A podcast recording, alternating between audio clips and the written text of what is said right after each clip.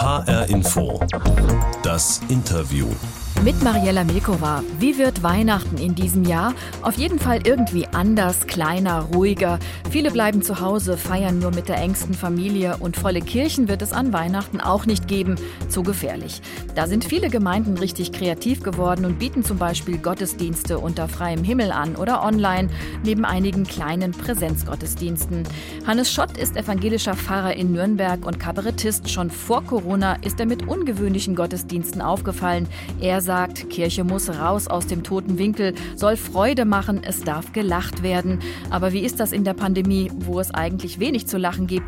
Ist die Corona-Krise eine Chance für die Kirche, neue Wege zu gehen, um die Menschen zu erreichen? Und wie wird er selbst das Weihnachtsfest erleben als Pfarrer und Seelsorger? Darüber spreche ich jetzt mit Hannes Schott in HR Info, das Interview. Herr Schott, für Sie als Pfarrer gehört Weihnachten ja zu den Höhepunkten des Jahres. Das ist salopp gesagt für Sie Großkampftag normalerweise. Wie wird Weihnachten für Sie in diesem Jahr?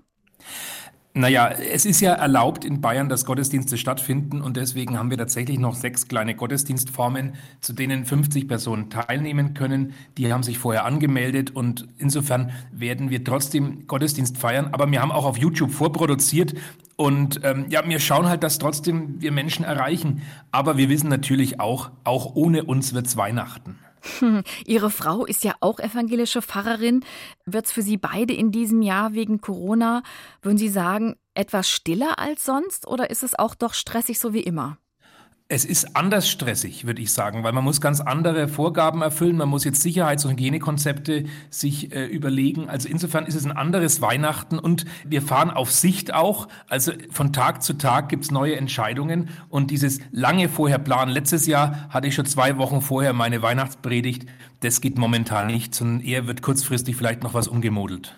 Auf jeden Fall ist es ja so, Sie und Ihre Kolleginnen und Kollegen müssen in diesem Jahr sehr kreativ sein wegen Corona, weil es ja volle Kirchen nicht geben wird, haben sich viele Gemeinden Alternativen überlegt, wie sie Weihnachten feiern können. Ich habe gelesen zum Beispiel von Hirtengottesdiensten draußen auf der Weide, von Weihnachten-to-go-Aktionen, wo man zum Beispiel draußen einen Krippenstationenweg ablaufen kann.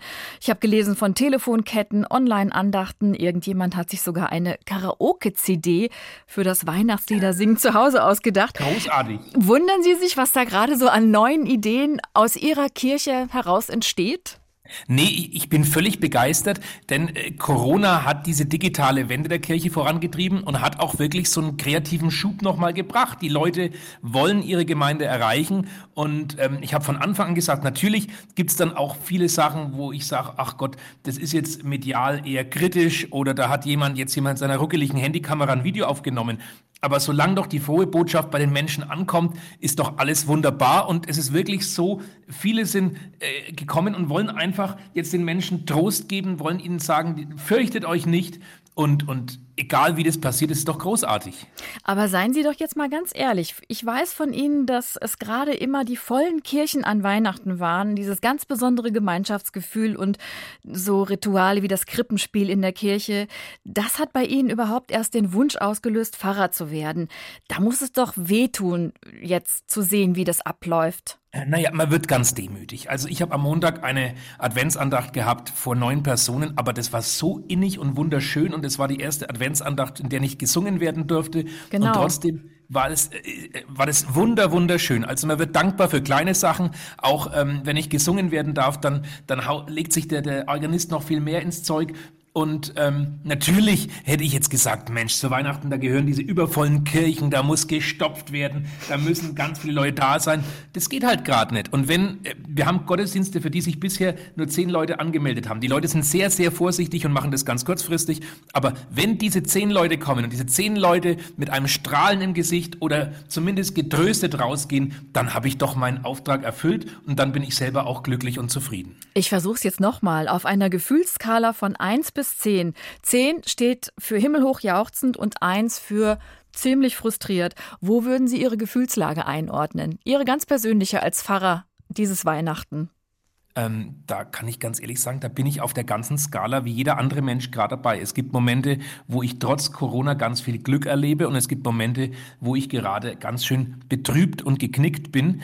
Aber dann sagen wir halt mal zwischen eins und zehn, dann bin ich halt auf einer soliden sieben. Mhm. Also das Positive überwiegt, sagt der evangelische Pfarrer Hannes Schott aus Nürnberg in H-Info das Interview. Weihnachten, das ist ja sowieso ein ziemlich aufgeladenes Gefühl.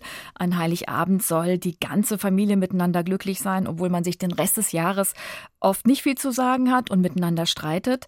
Margot Kessmann, die evangelische Theologin, hat davor gewarnt, diesen Druck an Weihnachten in diesem Jahr nicht noch mehr zu erhöhen, das Fest nicht noch mehr zu überfrachten. Stimmen Sie ihr dazu? Also ich merke, es ist diesem Jahr noch alles emotional mhm. aufgeladener als sonst, auch unter den Kollegen. Viele sagen ja auch Gottesdienste ab, manche lassen weiter stattfinden. Da muss einfach sachlich diskutiert werden und äh, manche haben jetzt schon gesagt, wie man es macht, ist falsch.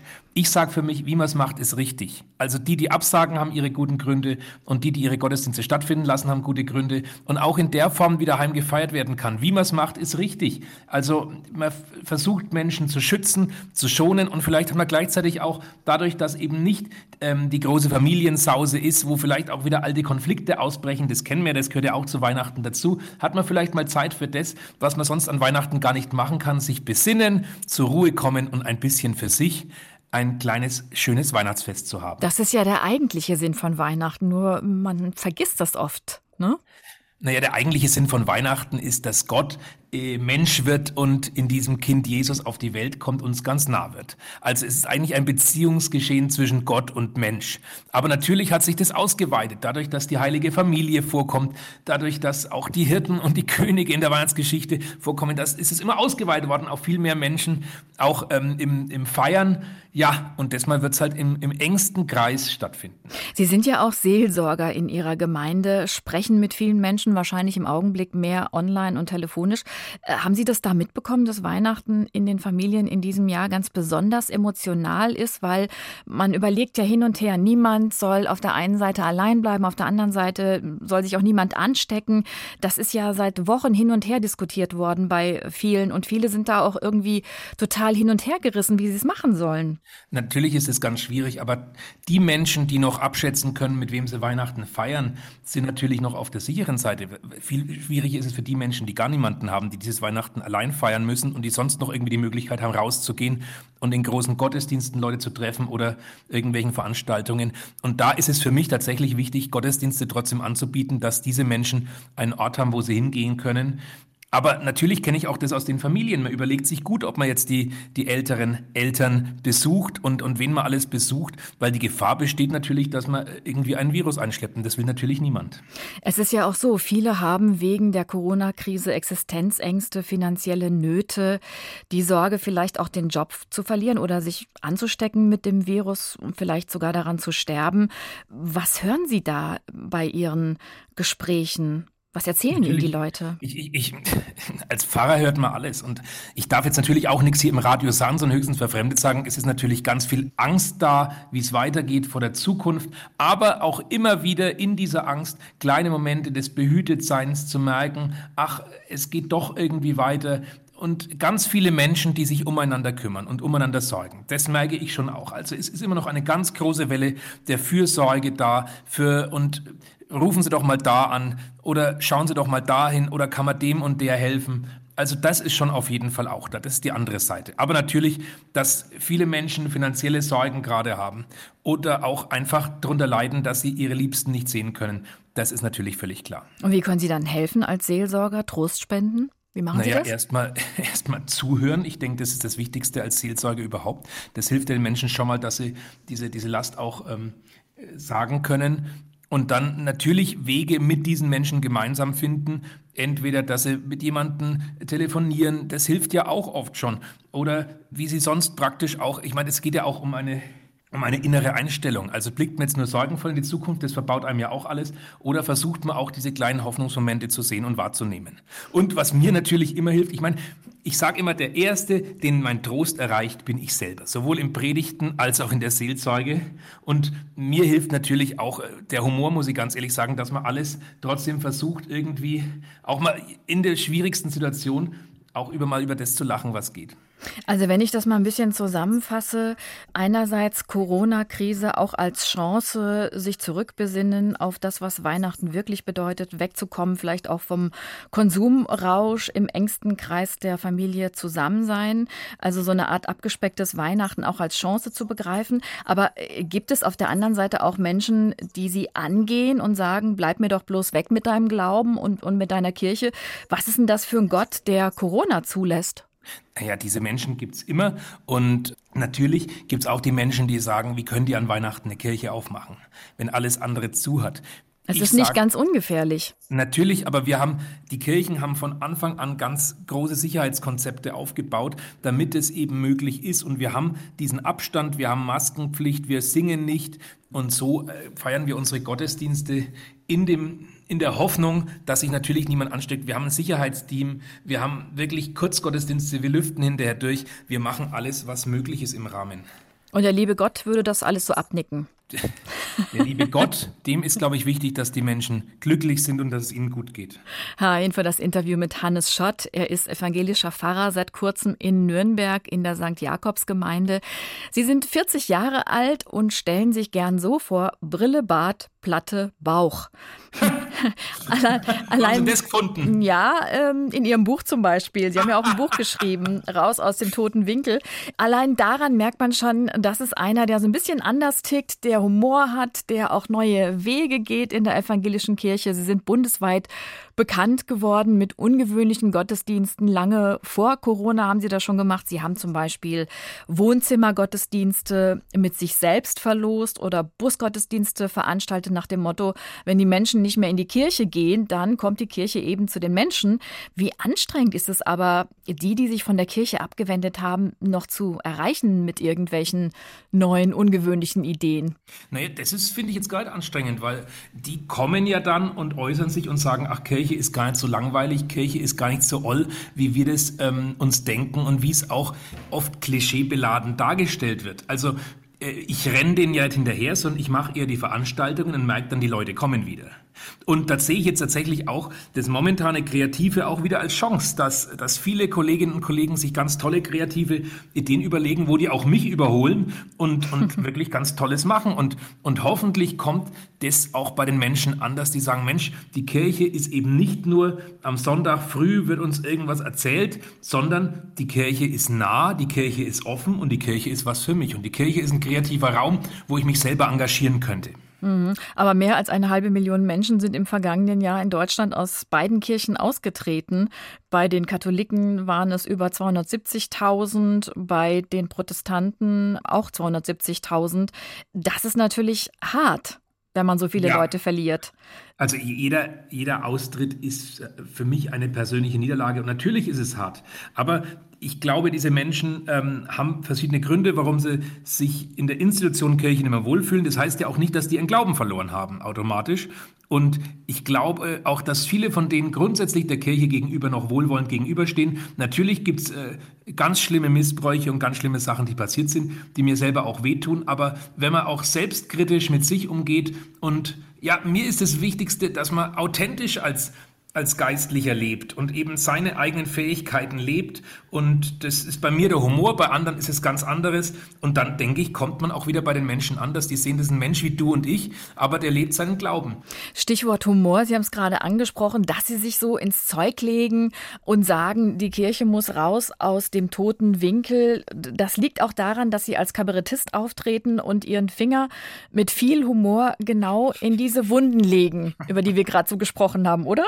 Ja, ja, ich, das mache ich schon immer irgendwie. Also ich hab, bin mit dem Schalk im Nacken geboren und es gab mal eine Zeit in meiner ersten Gemeinde, wo ich, ich bin da angekommen und habe mir gesagt, ich trete jetzt nicht als Kabarettist auf, um denen zu zeigen, ich bin ein seriöser Pfarrer. Nicht, dass sie denken, was, was macht der, ist hier lustig auf der Bühne, wie soll der unsere Oma beerdigen?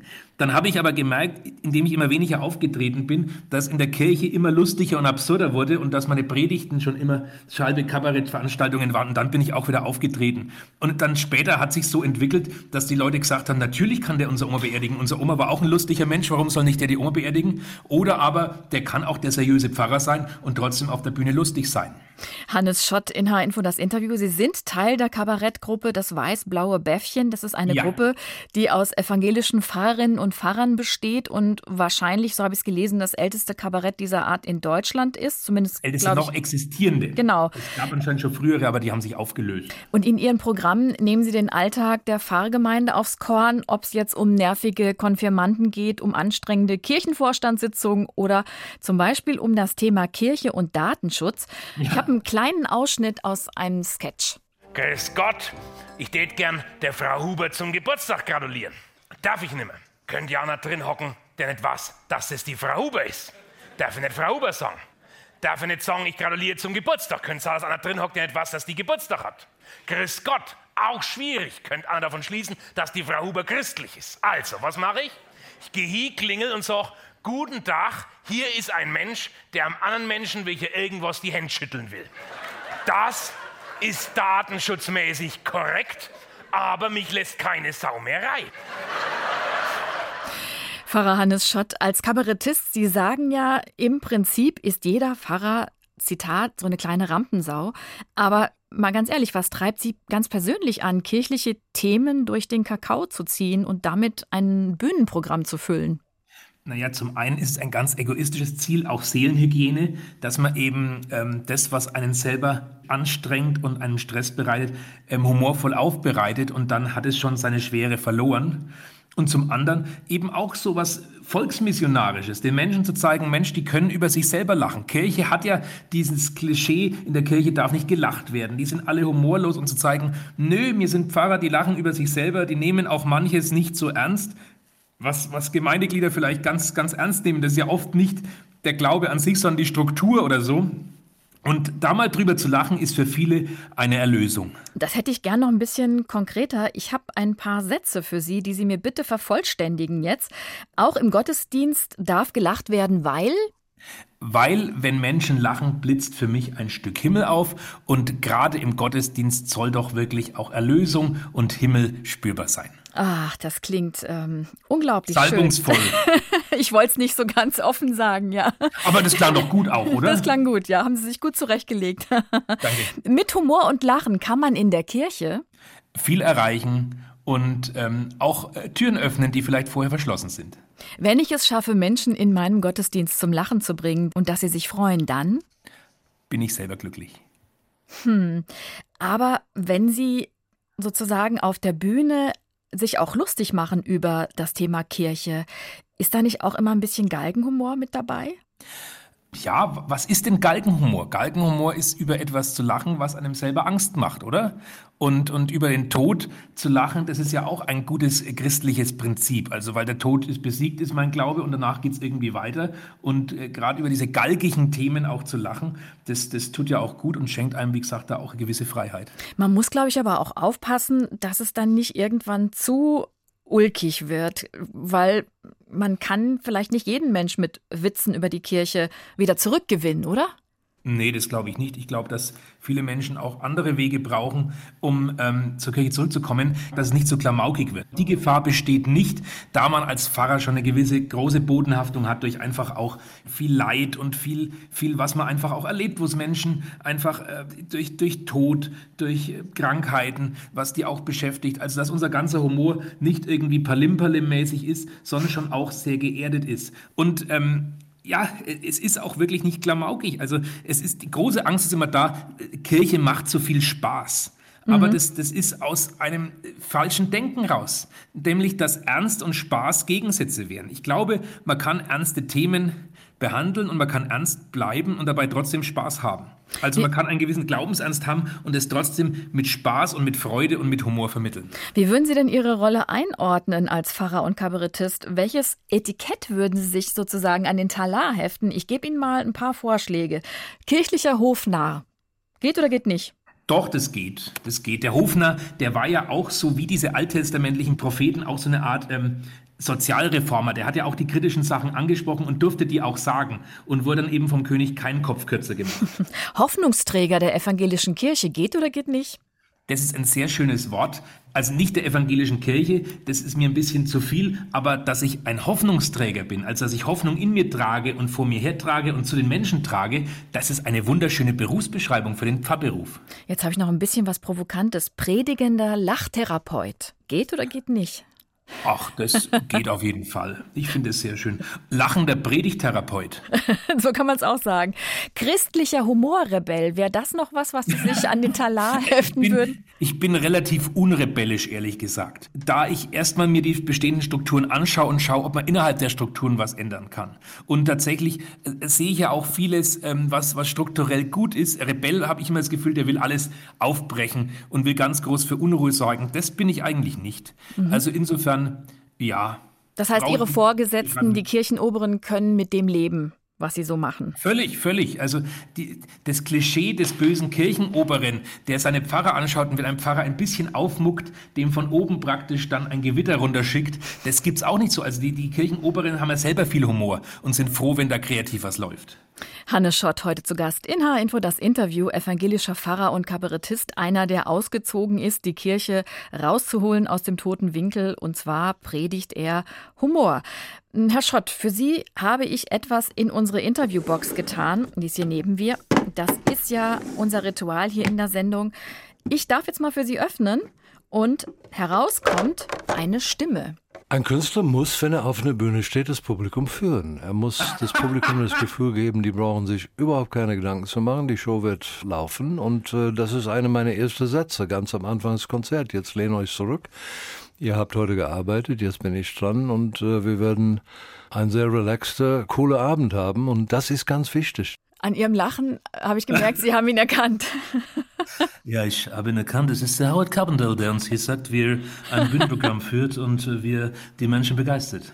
Sie sind Schlagerfan, äh, Howie-Fan und Sie parodieren ihn gern auf der Bühne mit blonder Perücke und dem typischen Howard Carpendale-Sound. Wir hören mal kurz rein, wie das dann klingt bei Ihnen. Hello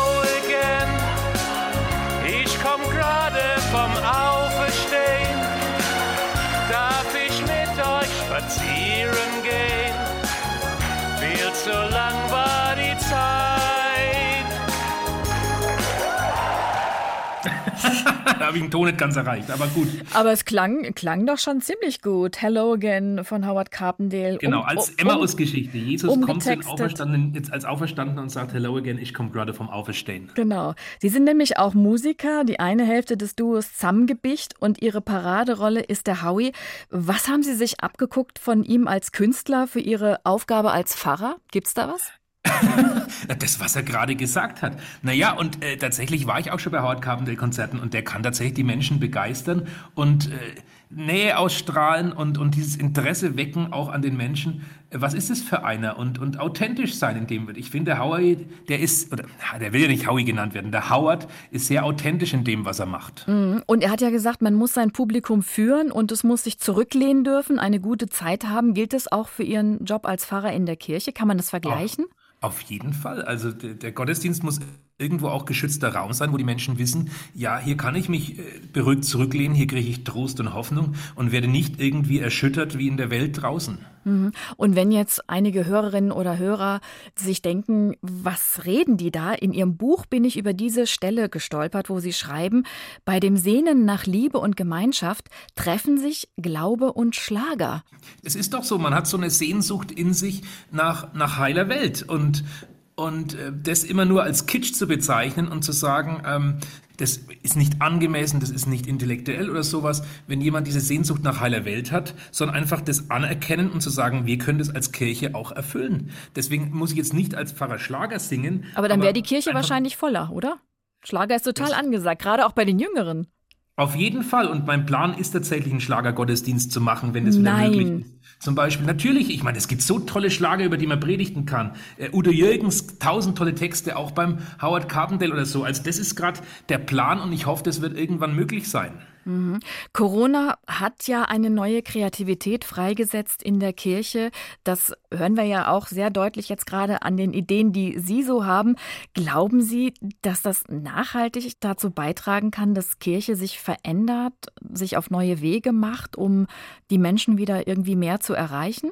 Na, die Kirche verändert sich ja immer. Also ich meine, die Kirche ist nicht die gleiche, wie sie vor 100 Jahren war und nicht die gleiche, wie sie vor 200 Jahren war.